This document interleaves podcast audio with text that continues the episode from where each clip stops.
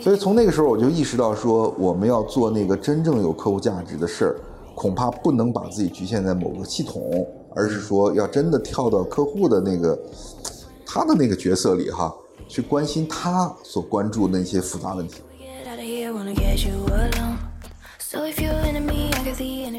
那我就发生这个问题，那如果一家咨询公司是有能力真的从零做到一的，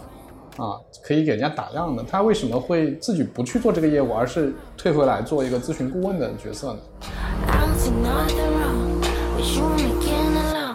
而且咨询顾问的操守，包括取得客户长久信任的非常重要的一个特征，就是告诉客户我不能干什么。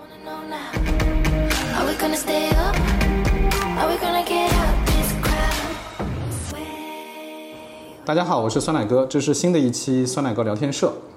这期节目呢，呃，咱们想聊一个主题，就是关于咨询公司。嗯，我就请了这个咨询界的大咖，白老师啊，百强老师，我们想来聊一聊啊。那个为什么我想聊这个题啊？嗯，就是我毕业的时候，我大学毕业的时候，那咨询公司实在是皇冠上的明珠啊。啊，就我们那时候毕业时候也是，对吧？对，咱们也差不了太太多。就是那个时候，就是好的工作啊，就我们那时候大学生毕业能找到最好的工作，差不多大部分人能找的就是会计师事务所、对，然后外资银行、外资银行、外资银行，然后外资的咨询公司，对对对所以那个时候，比如说麦肯锡啊、是 BCG 啊、贝恩呐、还有什么，还有一些对对招的很少小一点的公司招的人特特别少啊。对，然后都觉得特别的光鲜啊，咨询。那这两年而传言发美金，啊，对，是传言吗？还是啊真的？是真的。然后那我们那个毕业的时候，因为我我们九六嘛，九六年毕业嘛，九六年毕业的时候确实是，啊，对，我记得我有个朋友去了贝恩，好像就是按照啊美金来是是的，是的，是的，按按美金发薪的，是啊，那个时候钱是我们好几倍 啊，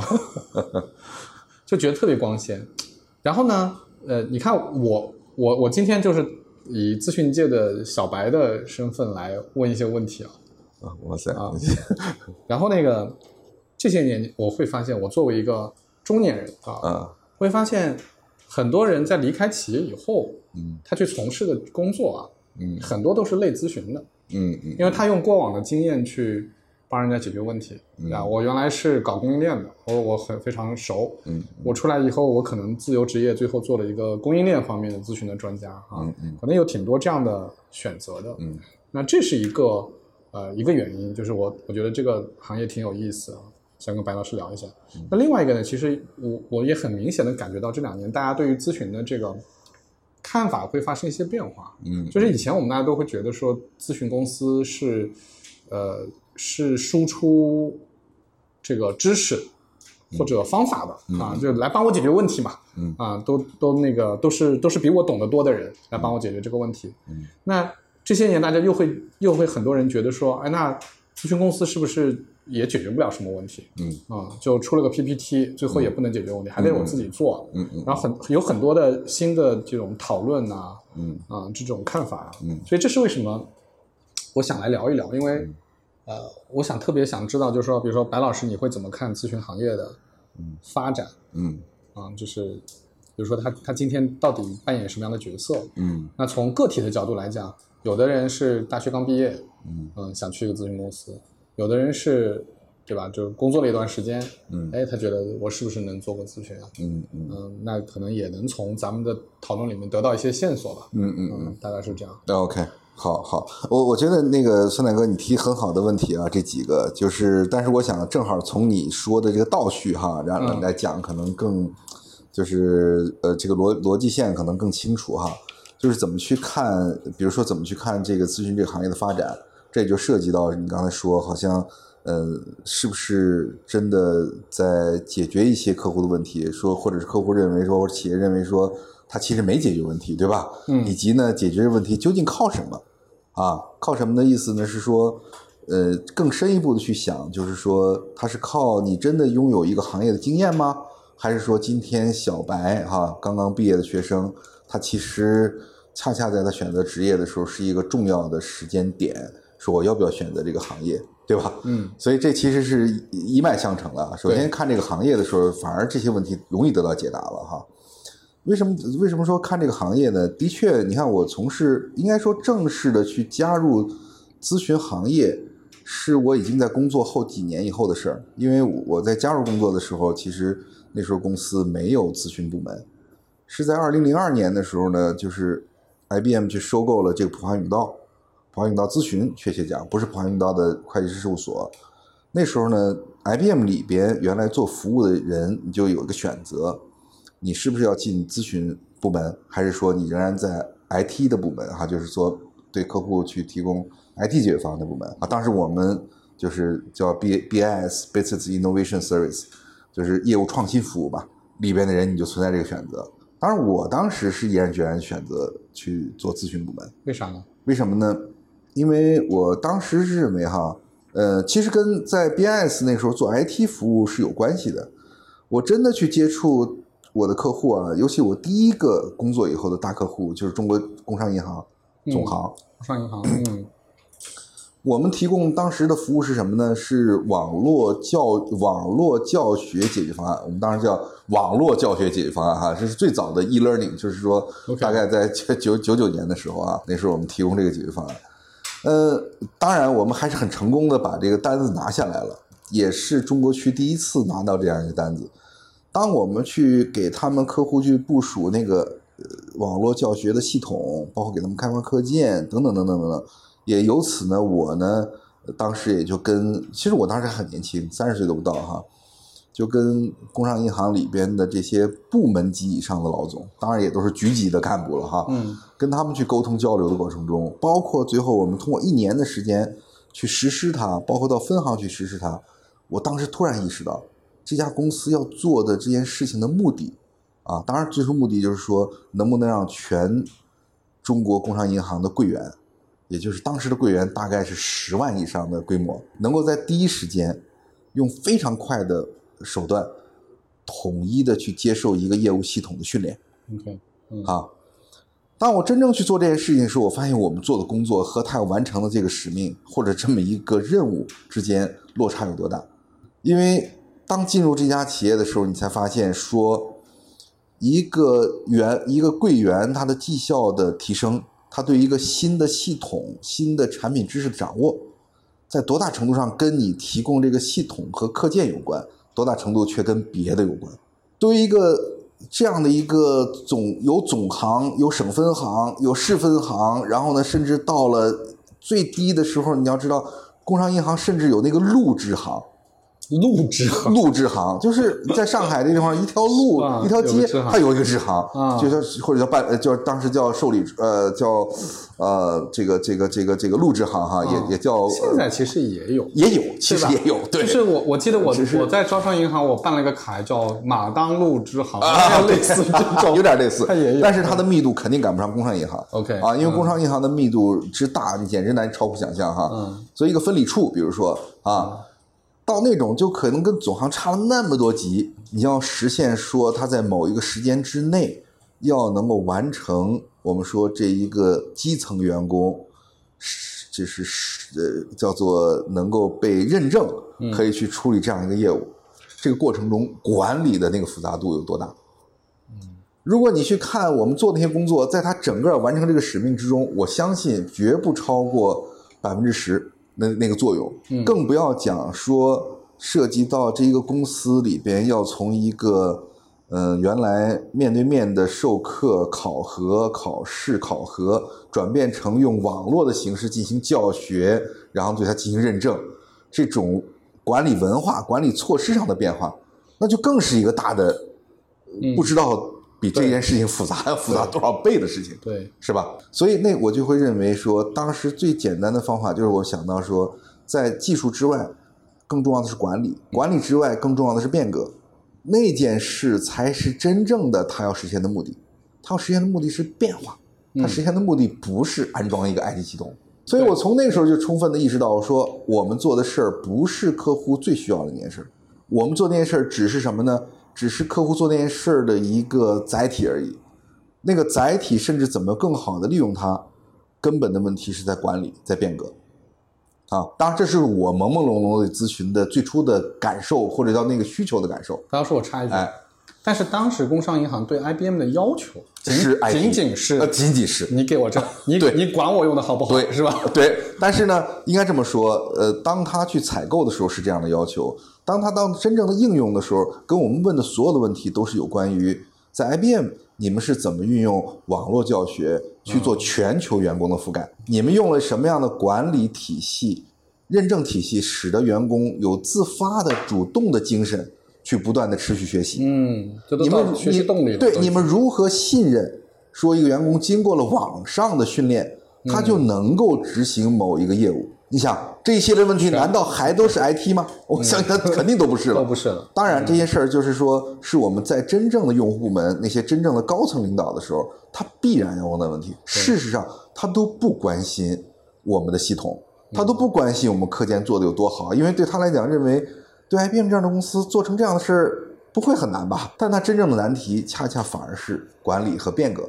啊。所以从那个时候，我就意识到说，我们要做那个真正有客户价值的事儿，恐怕不能把自己局限在某个系统或者某个技术上，而是说要真的跳到客户的那个他的那个角色里哈，去关心他所关注的那些复杂问题。那件事儿其实是我最早最早对咨询有了一个，嗯，哎，我说这件事儿好像是那个非常高价值的，所以在二零二年的时候出现了这么一次收购，我毅然决然，我说我一定要去咨询部。我我我当当时就是这样的选择啊，但是你说那个时候很有经验吗？肯定不是啊。但是我觉得，反正这么多年，从两零二年到现在嘛，零三年我做了第一个咨询的客户，二十年，今天整整二十年嗯啊到现在为止整整二十年，嗯，二十周年。哎，所以白老师，你刚才提了一个，就是你看到的那个问题，是。这个问题是咨询公司可以解决的吗？今天，嗯。今天你来看的话，是，所以这就涉及到咨询行业本身哈，它的那种呃，之所以存在这个行业的缘起和这个行业的中国发展和以后趋势的这个问题了哈，又回到你最最初提的这件事。儿。实际上，咨询行业之所以有，其实在咨询行业最早诞生的时候，就是差不多在一九二零到三零年代吧，出现了第一批真正的商业化的咨询公司。比如麦肯锡也是那时候成立的啊。当然，它真正进入特别好的发展阶段，还是在就是三十年代以后啊。呃，那咨询本身是干嘛的？它的原来的定义就是，当客户遇到决策困惑时所寻求的帮助，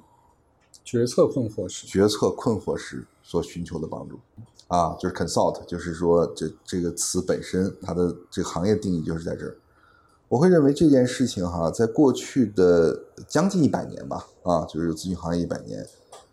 客户所面对或者企业吧，或者一个组织，甚至包括政府哈，其实在美国的咨询公司是政府服务是很大的一部分啊，然后企业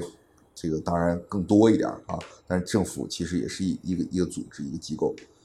所碰到的困惑，尤其是关键决策的呃复杂度是日益提高。日益提高的时候呢，它就带来了两重性。第一重性，我认为，如果回到咨询这个行业诞生的最根本的那个呃使命所在、目的所在，你就会发现，其实有了更大的用武之处、用武用武之处，是吧？用武之地。但与此同时呢，你也会发现，他对咨询从业者、对咨询公司的要求也就在逐渐逐渐提高。嗯尤其是在中国，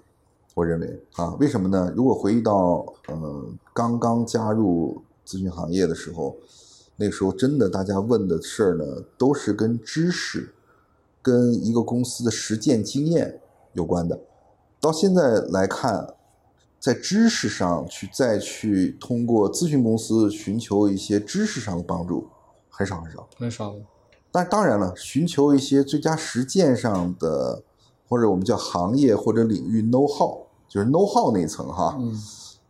仍然存大量存在，这个需求大量存在，也就是解决一些具体问题的事情大量存在。但是同时呢，解决众多的可能第一次碰到的创新性质的事情，它的比重明显增加。如果你要看最近几年，的速度就更加如此。我看到最新的趋势是什么呢？如果你看我们咨询行业里边的收入吧，你就拿最简单的角度来看，什么是重复性的？就是用重复性的你知识和经验可以挣的钱，和你要有创造性去挣的钱，这个比例哈，大范围、大幅度的改变。所以现在绝大部分都是要用对，百分之七十原来的钱，其实全是重复性的，重复性的，嗯甚至是什么？是客户客观造成你的重复性，就是他为了追求某个所谓的方法，追求某个这个不同的所谓的热门的理念，为了赶这个时髦，因为别人这样去追了，他也去追。你会发现，这种重复的钱对咨询公司来讲，至少占到百分之七十到八十以上。撑死了，可能只有百分之十到十五的是那种破解，我们叫 one of the kind，就是第一次碰到的难题。OK，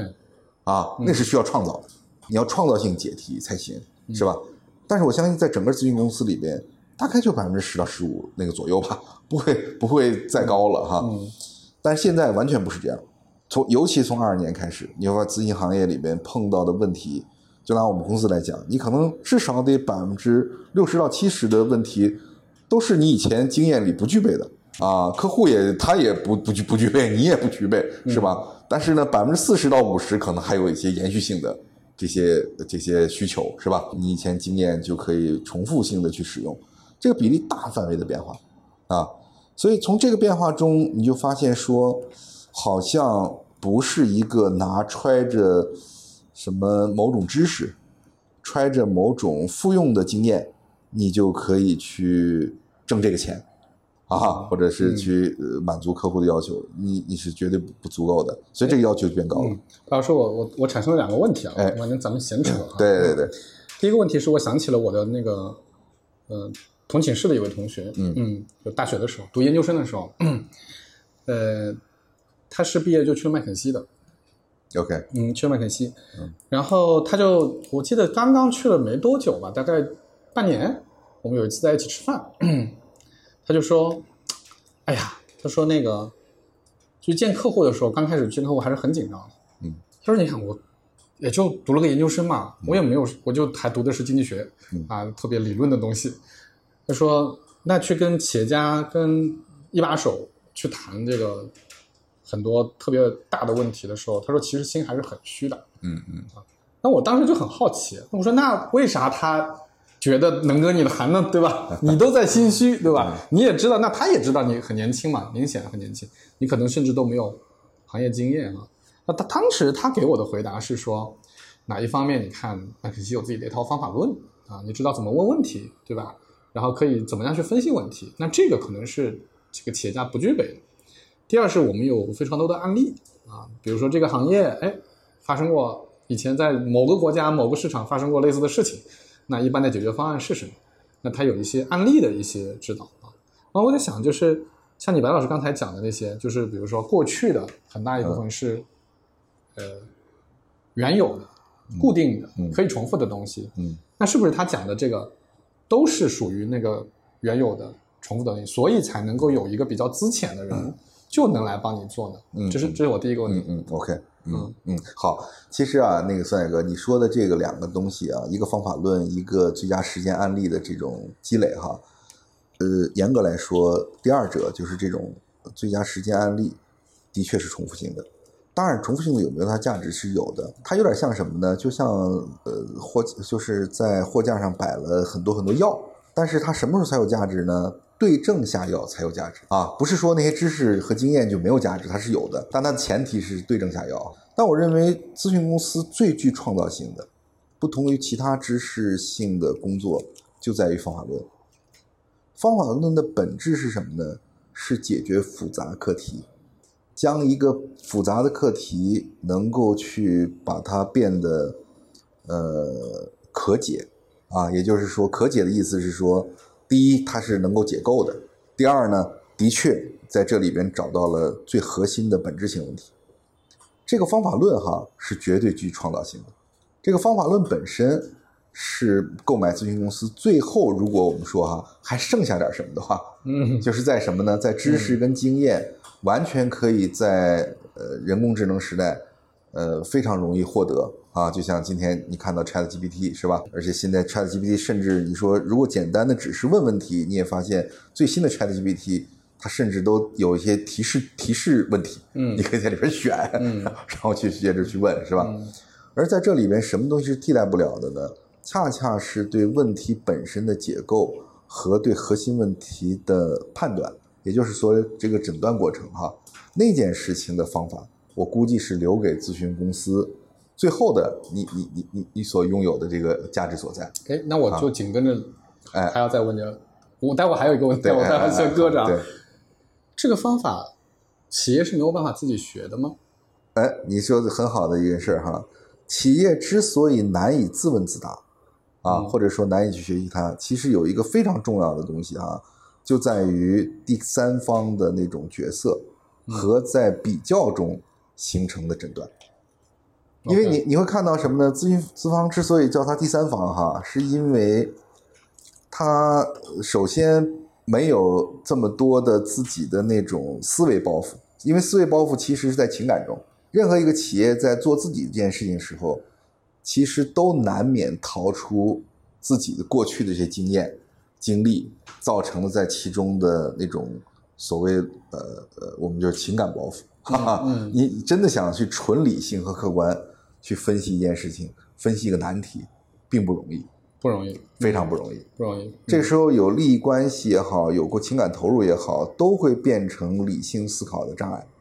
嗯这是一个角度。第二个是什么呢？就在于说，就像医生和一个人只是久病成医的区别。久病成医的人只看过自己的病，他并没有做过横向比较。横向比较这件事儿哈，是一件非常之重要的，界定你所在的问题，界定，也就是或者说叫做去寻找解决问题方法，非常重要的一个组成部分啊。所以你就会发现说，为什么有一些企业管理者，嗯、在企业内他可能收不到对他来讲是扩展他认知范围，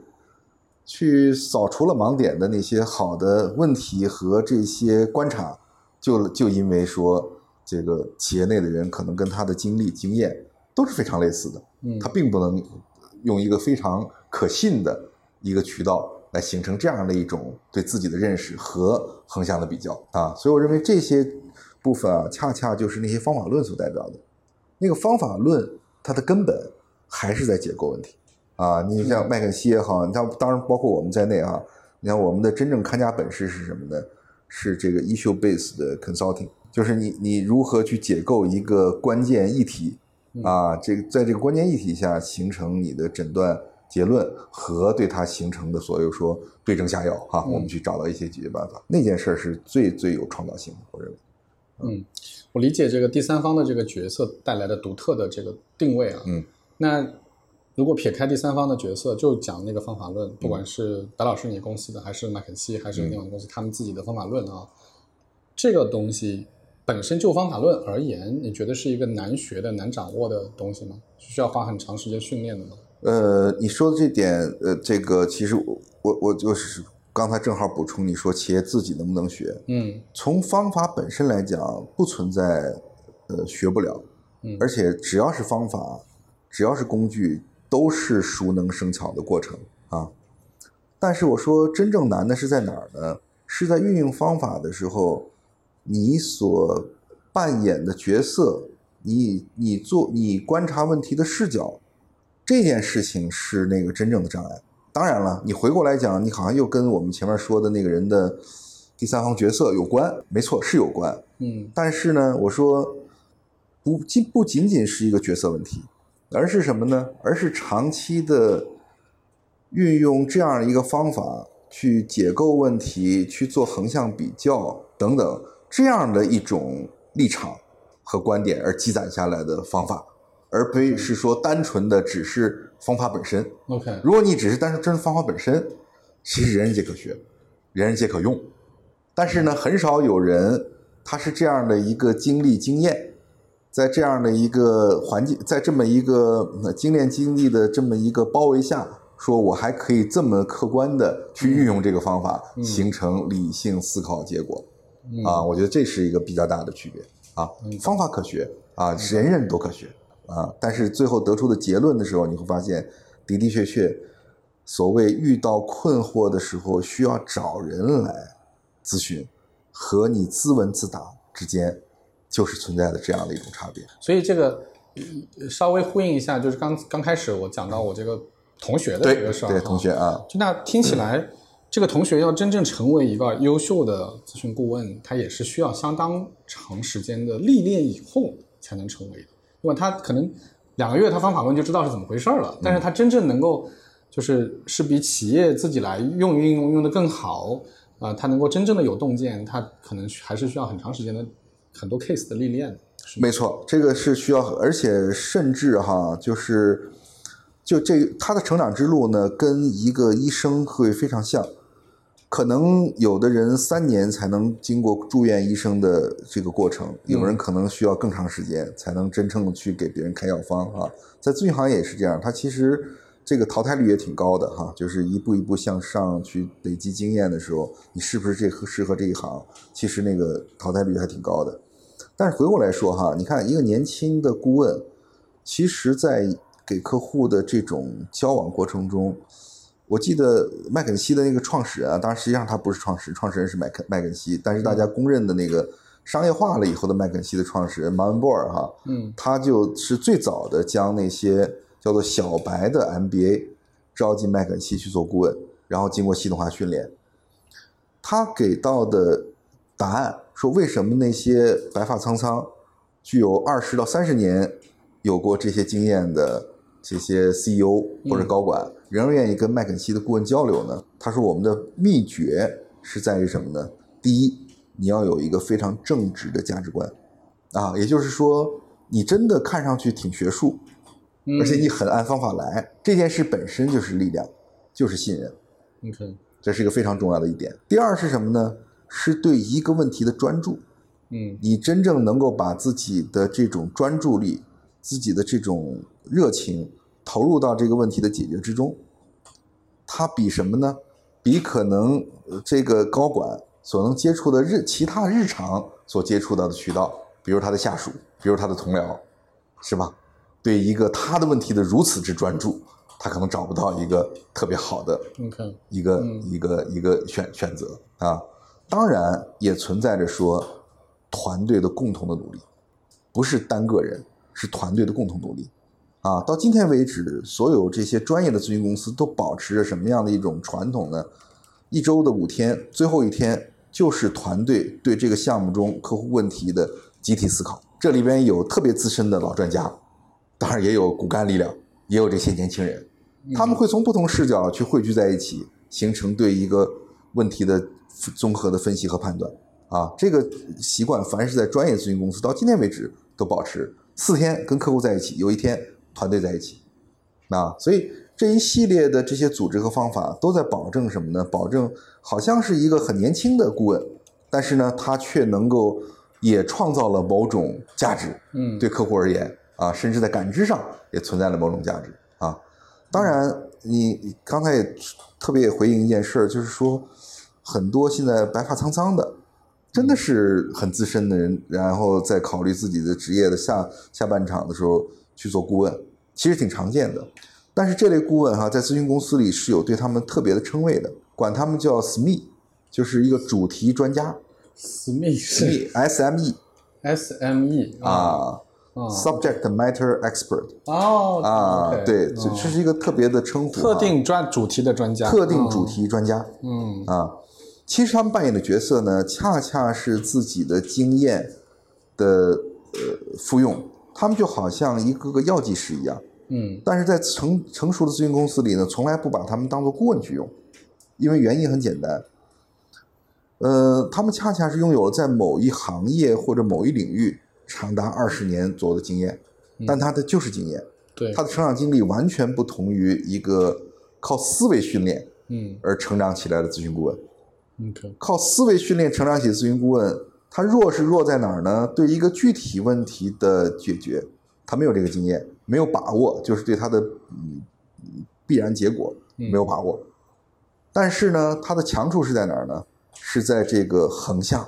是在更广，而且呢，用纯理性思考啊。嗯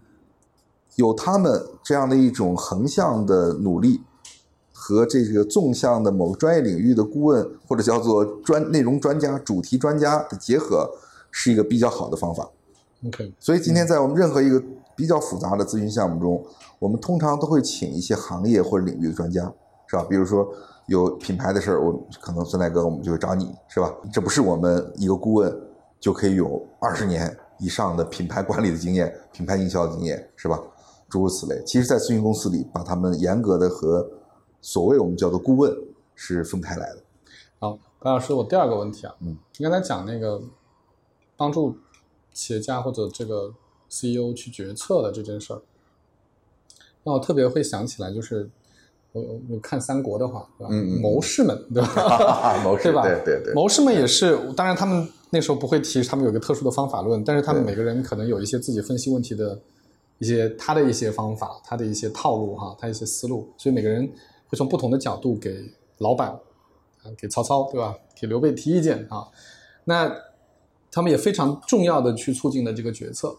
但是他跟咨询顾问最大的区别是他是老板养着的，就是他是一个自己人，从某种程度上讲，那咨询顾问其实正因为我们前面讲第三方是个优势，那这个时候第三方的这个身份他不是个自己人，那很很自然的就会产生一个问题，就是自己人他说话是要负责的，对吧？就是你郭嘉你提的意见非常好，那你下次你就加官进爵了。嗯你这次提的意见非常糟糕，我下次可能就不用你了，你是要承担责任的。嗯但通常大家对咨询顾问的一个一个疑问就是，你收了钱，你办了一个项目，这到底成不成？嗯其实你又不负责，嗯嗯对吧？那我怎么才能充分的信任你给我的意见，从而我来做决策呢？因为我们在讲这个是要帮助他决策的呀。嗯嗯。那这个问题是咨询公司是怎么来解决的呢？OK，其实你正好这个问题问到了这个咨询行业或者一个咨询公司的核心资产的另外一部分。第一部分的核心资产其实都是创造性的，呃，或者叫知识性的创造哈。它指的意思是说你怎么去创造性解题哈。第二个资产就是客户信任啊。我如果认为咨询公司如果有两个最核心资产，就是只有这两个，嗯一切一切都围绕着这两件事情，在在在让自己有有有核心竞争力哈，有有这个底气。企业里边什么人最像咨询顾问呢？幕僚，就是你说的谋士。其实你如果看企业里边的架构，你会发现说，在任何一个运营领域，它都需要一个 staff leader，就是比如说采购，比如说人力资源啊，比如说财务等等哈，都需要。在很大程度上，他们真的起的就是顾问作用，OK，因为他们不是 line，他不是业务线，对，他不是打粮食那个人，是吧？他是幕僚，嗯是吧？他起到的其实就是一个顾问角色。这个顾问既去支持 CEO 的决策，也在支持着自己的前方的业务单元负责人做决策，啊，然后呢，甚至是完善他的决策吧，是吧？非常非常之类似。企业中碰到困惑的时候的大多数情况，皆是由企业中自身的幕僚来解决的。只有碰到比较少的情况，他才会去请请咨询公司。什么是少的情况呢？第一种情况是，的确跨出了这个企业自身原来经验所拥有的那个边界，这个时候他就知道说，我的幕僚也只看过我们发生过的事，甚至呢，我只请了这个幕僚是从同行业某一个领先者、领导者公司请来的，但他也只知道我们行业的情况。我是因为这件事情，所以大量的运营型问题，其实企业的幕僚确实是帮助企业做好分析、判断和决策的啊，毫无疑问。但是超出的时候呢，他就需要找不同的背景的人去给他做这个幕僚啊，所以他才经常会是一种项目形式，而不是雇佣形式。雇佣形式是一个长期的，而这个项目形式它是一个专题型的，是吧？第二个不同是在哪儿？其实你会发现，企业真正去找外部咨询顾问的时候，还有一条是希望对企业自己发生一些变化，而不是这个企业自己可以拎着自己的头发向上涨。那个变化哈，在很大程度上就是一种什么样的变化呢？并不是说，因为企业里边，你说最后变成企业的组织行为，变成一个员工的行为，说句老实话，大多数成功企业在这个方面都比较有自信，反而呢，什么东西比较难以靠自我的变化，恰恰是这家企业的一些核心的观念、意识、判断问题的一些标准，也就是那种文化层面的变化，恰恰它是希望由外而内予以助力的。嗯这件事又是一个你身在其中，身在这个文化之中，你无法去脱离出来，去发生这个变化的人。所以，当他超出了自己企业的认知的边界，当他去发生一个企业文化之外，所以这个希望发生的这个变化的时候呢，他就希望用项目的形式去找外部咨询顾问来帮他解题。当然，所有的题中，真的恐怕只有百分之十或者百分之五，他才会寻找这个外力啊。这个客户的信任关系的的确确是在这过程中形成的，在一次一次解题的过程中形成的。这种关系的建立和雇佣也没有本质差别，就是雇佣一个内部顾问哈，没有本质差别，嗯只不过他加官进爵的方法是重复购买而已。嗯嗯因为没有一个体验不好的，或者说你没有帮他解决问题的咨询公司，可以跟一个企业长期走下去，啊，甚至你可能上一次问题都解决了，但下一次问题它也超出你边界了，你可能也没有这个缘分再走下去了，嗯是吧？所以我认为那件事情的确是市场机制本身就告诉你，是不是在解题，啊，而且我发现越是成熟的企业哈，越没有对咨询公司有那种超出了，呃，对超出了这个行业期待的东西。什么是超出这个行业期待的东西呢？说句老实话，尽管咨询公司现在更多的想去向客户的运营层交付一些业务运营结果，在咨询行业里屡有创新，就是今天你看到的这些大牌咨询公司哈，嗯其实都在做这个创新。然后有一些独特行业经验的咨询公司呢，也愿意说，我们干脆做一个管理外包，说把你的很多运营的决策交给我吧，我可能就很好的去给你解决，是吧？但是呢，说句老实话，这件事情我认为不是这个行业的存在的最根本的东西。为什么呢？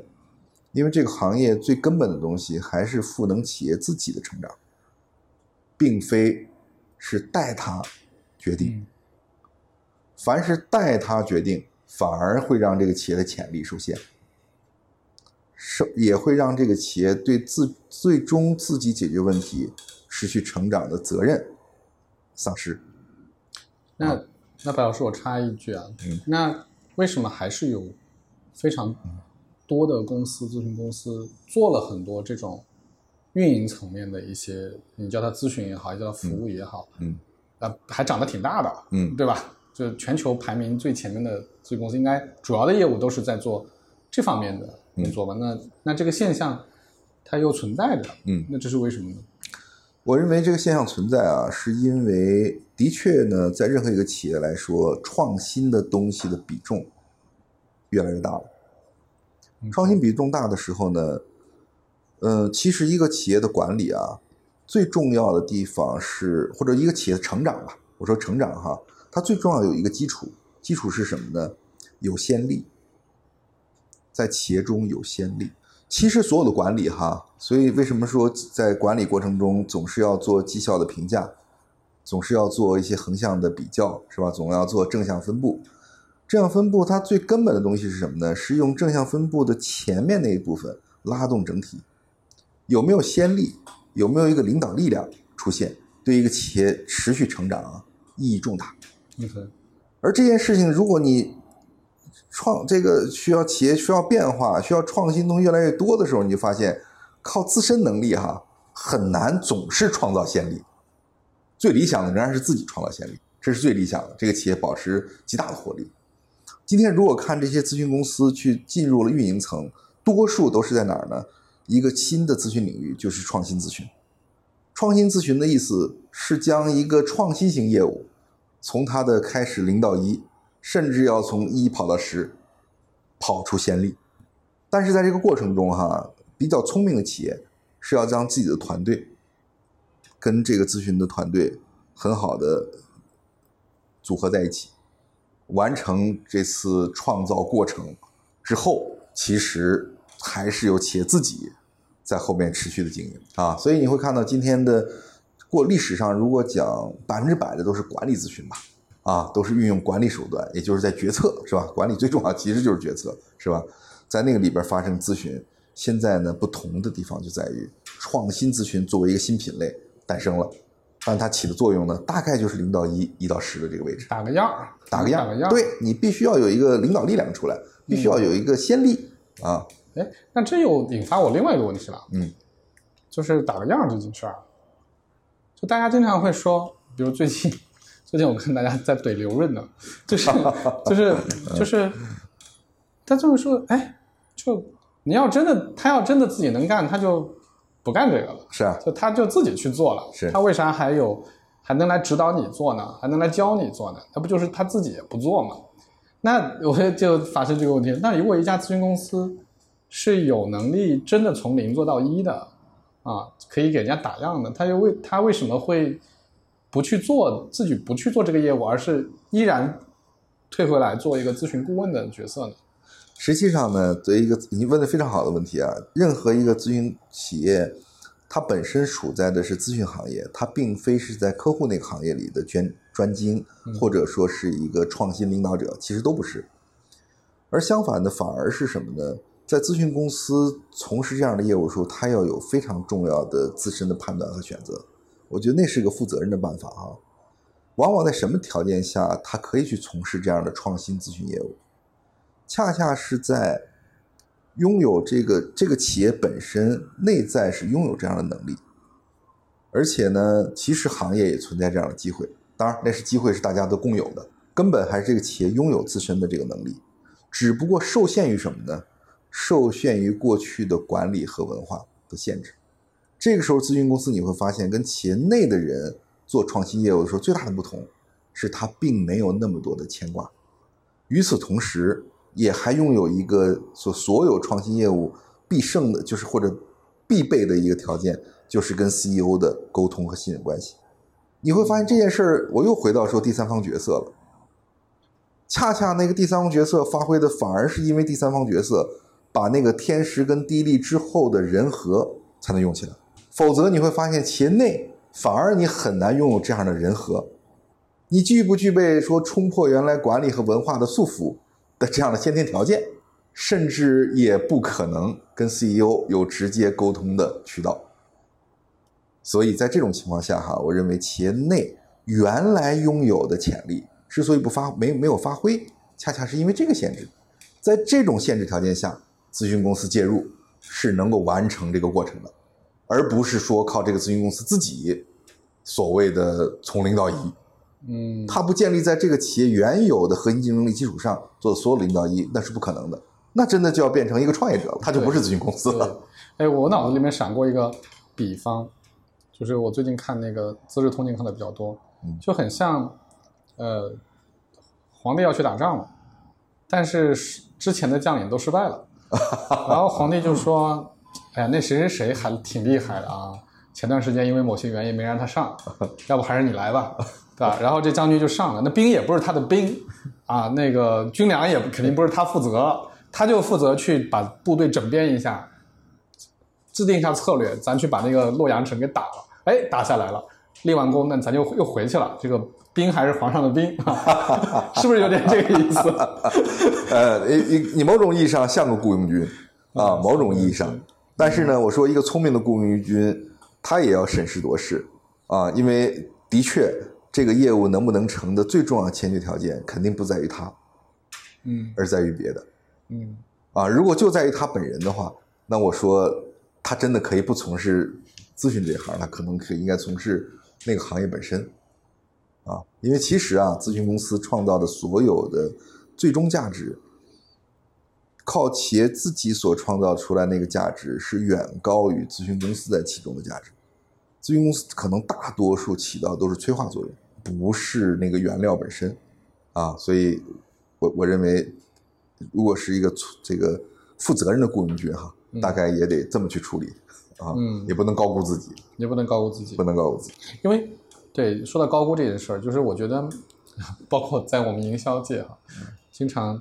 也有一些特别红的人哈，嗯，就是你回过头来看，呃，其实他用的招数就那么几招，嗯啊，但是呢，他的确非常好的，首先赢得了这个客户的信任，然后呢，用对了几招，然后呢，也的确收到非常好的效果，但往往会很容易被神化，嗯就大家觉得哇、大师啊，对吧？点石成金啊，对不对对啊，所以呃很多企业家也会盲目的崇拜啊，就觉得太厉害了啊。所以从这个意义上讲，是不是一个真正的职业的专业的咨询顾问？嗯、他其实有非常强烈的边界感，嗯就是说知道啥事儿是我能做的，什么事是我不能做的。嗯啊，即使是你在获得了一些盲目的信任啊，其实高过了你的贡献的那些认可，嗯，之那个时候，一方面你还是要认清楚，说我我起的作用到底是什么，我某些事儿其实我是干不了的。嗯，是，其实这个职业跟医生是特别相似的，唯一的不同是医生真的是到了呃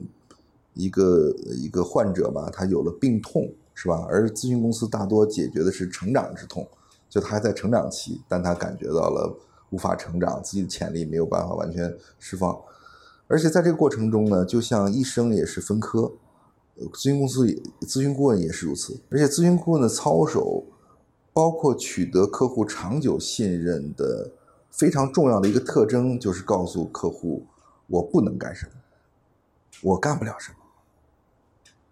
啊，甚至如果从从事这个行业的时间长了之后，要特别慎言，不能轻易的给建议，嗯不能轻易的下结论。啊，凡是你特别轻易的去做了这些事儿的时候，滥用了你自己的影响力，呃，我说都是要还的，都是要还的啊。所以真正做这个行业时间长了之后，你就发现，好像特别，嗯，特别谨慎啊，不轻易的接一个项目，也不能轻易的去做一个判断。更不敢轻易的去提一个所谓的建议，啊，都必须经过很很严谨的这个推导过程啊，才能做这样的事。嗯嗯，哎，这个又跟另外一个问题可能会矛盾了，嗯就是咨询公司的生意从哪里来？嗯咨询生意生意肯定是从啊、除了咱们已经有过实践，然后非常非常互相认可的这个客户以外，那新的客户往往是容易被这种，嗯，你的结论、你的自我宣传打动的嘛，对不对？是那如果一个咨询顾问又是其实是很，如果职业的顾问又是很审慎的、很小心的，那对客户的那种打动就会很弱，对吧？客户觉得你啥也没说呀，嗯啊，你到底能有没有能力啊？我也不知道啊，嗯这个这个之间的这个矛盾怎么怎么怎么处呢？嗯，你说问这个问题非常非常深入哈，我们经常会遇到这样的矛盾嗯啊，经常会遇到这样的矛盾。遇到这个矛盾的，首先呢，得要去排除你自己不努力那个部分。什么叫自己不努力呢？就是如果我们去跟任何一个客户去做所谓的沟通交流，如果你之前对行业、对他的这个企业，在你能获得的信息的范畴里没有做过充分准备，我说这是呃就是不应该的。嗯啊，呃，当你做这个充分准备的时候，也始终要抱着一个敬畏的心理、负责任的态度去处理这些沟通。我指的意思是说，我们那个时候所能形成的所有东西，都叫做你的观点也罢，你可以给客户提供的意见也罢，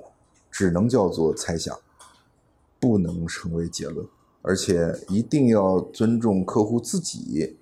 他对问题的分析、认识等等等等啊，而不能先先入为主啊。当然，在这个过程里边，的确存在着你所说到的，就是既然他找了一个咨询顾问，希望从你这里获取某种输出，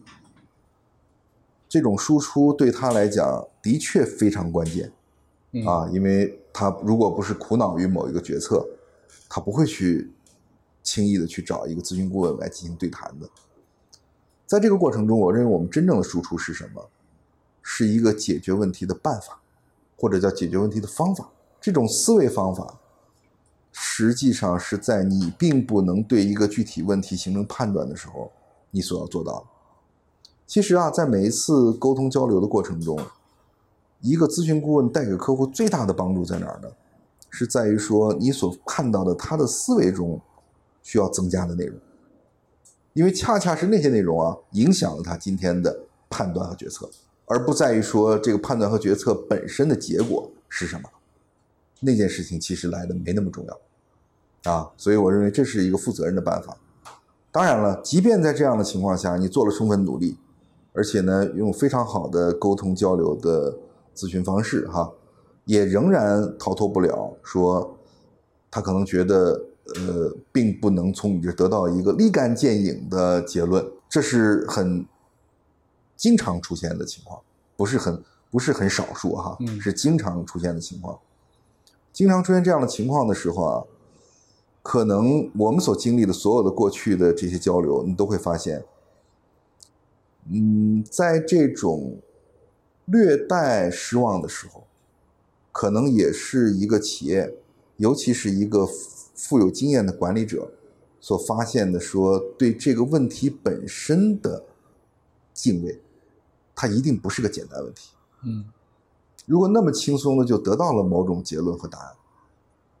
那可能也真的是灵光一现而已。嗯，它并不是经得起推敲和可以执行落地的。啊，所以在这种情况下，我们发现其实我们的客户并不，嗯，那么容易就受到了。当然，我们管叫叫可能是一种善意的就被 忽悠了或者什么，是吧？并不是那么容易的。啊，恰恰你的这种负责任态度，才是一个取得信任的主要的办法。啊，当然了，在咨询公司说我们面对面交流以外，也会碰到这样的营销困境，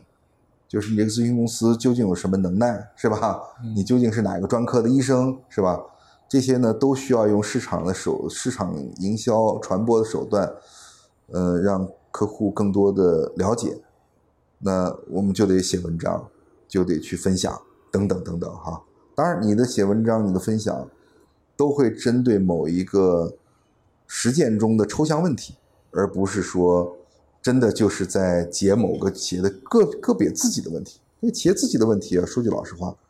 反而是非常具有独特性的，不是一个特别这个泛泛的问题啊。所以，我想这就是。我们的一些原则吧，受不受的这样的困惑和影响是受的，嗯，毫无疑问是受的啊。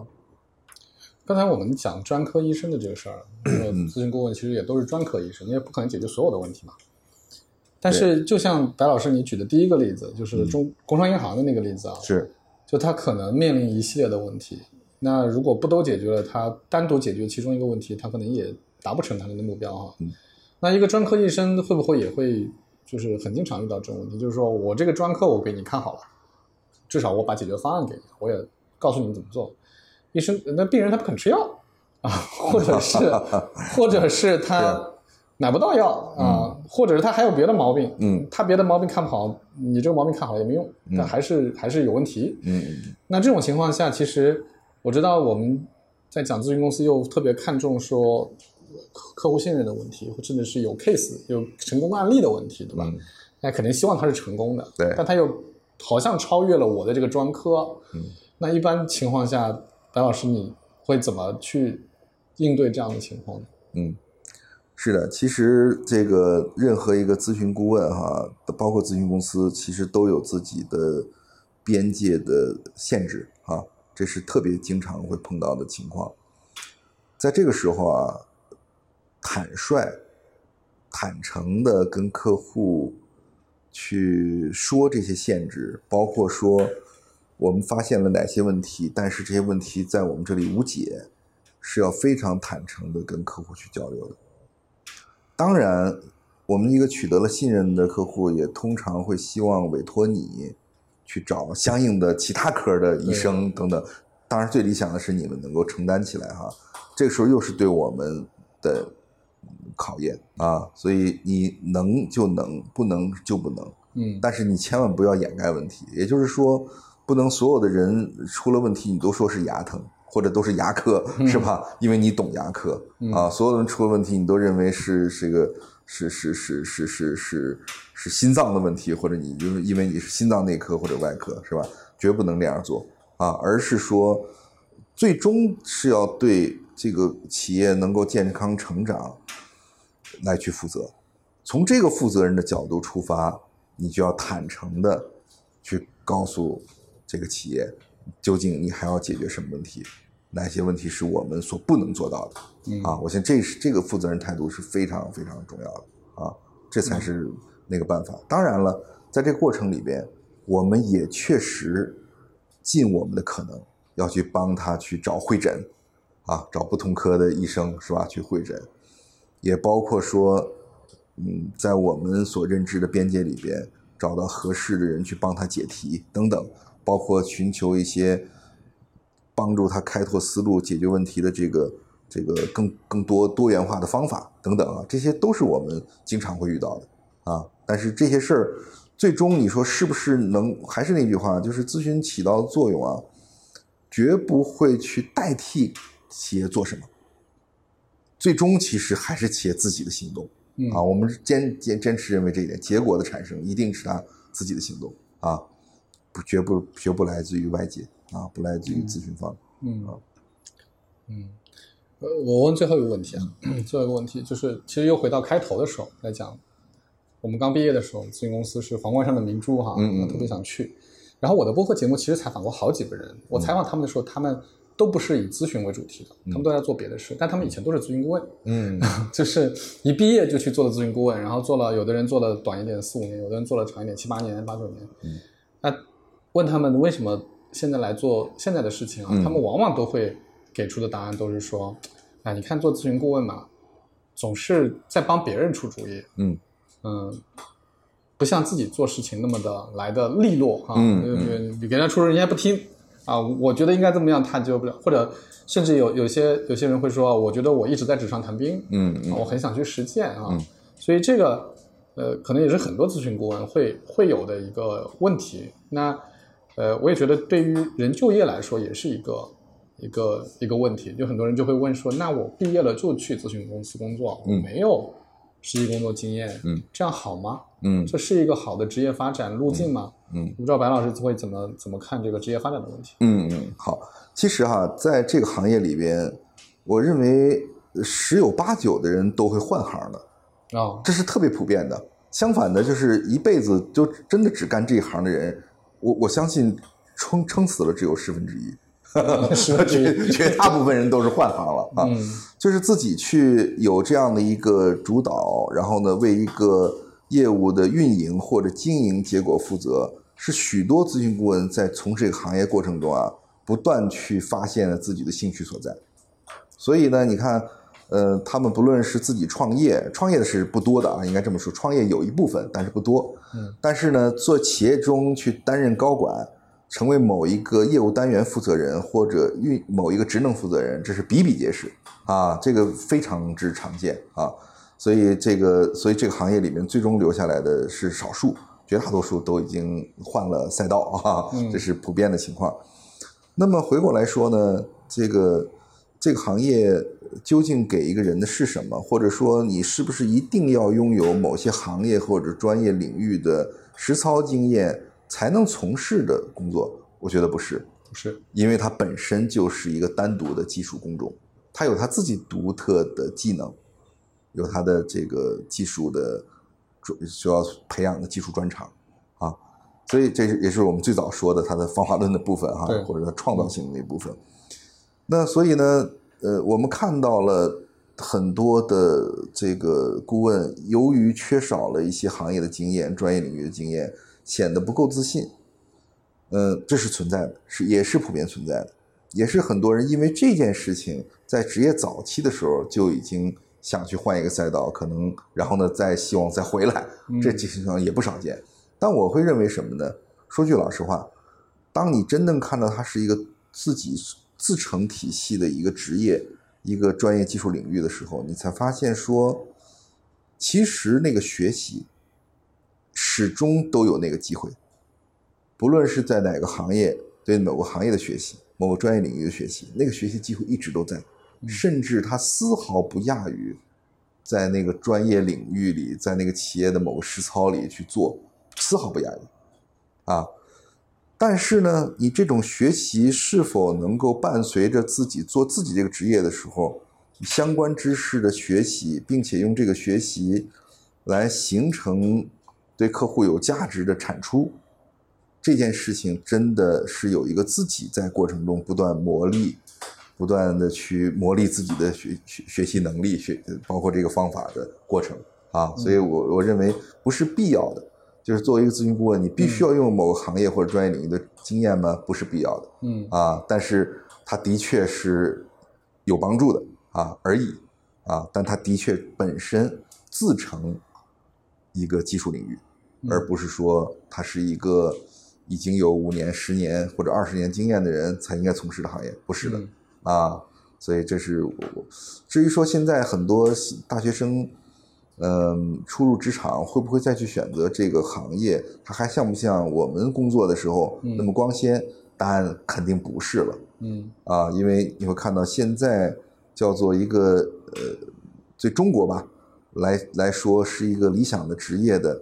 反而是那些呃或者说一些呃很快成长的公司，然后呢，包括互联网的大厂等等等等等等哈，我觉得。那好像是成长的一条路，甚至比咨询行业更有吸引力。我觉得这是正常的。我觉得这个我们也也觉得特欢迎，而不是说，就像我们刚刚毕业的时候，只有少数的外资银行、外资咨询公司才是一个好的职业选择。大家都知道，好像它是一个，而我们现在叫做皇冠上的明珠的选择越来越多了。嗯这是一件特别特别好的事儿嗯啊，特别特别特别好的事儿啊。嗯嗯，OK，嗯，差不多，嗯我就问这么多问题。，OK，好好好，谢谢酸奶。我们今天问答特别硬核，我发现。没问答问问答，全全是那个，全是全全全是问答，挺好，挺好。全是那个啥。呃，但是缺了闲言碎语是吧？呃，有不同的风格，不同的风格好谢谢谢谢白老师啊，嗯。拜拜。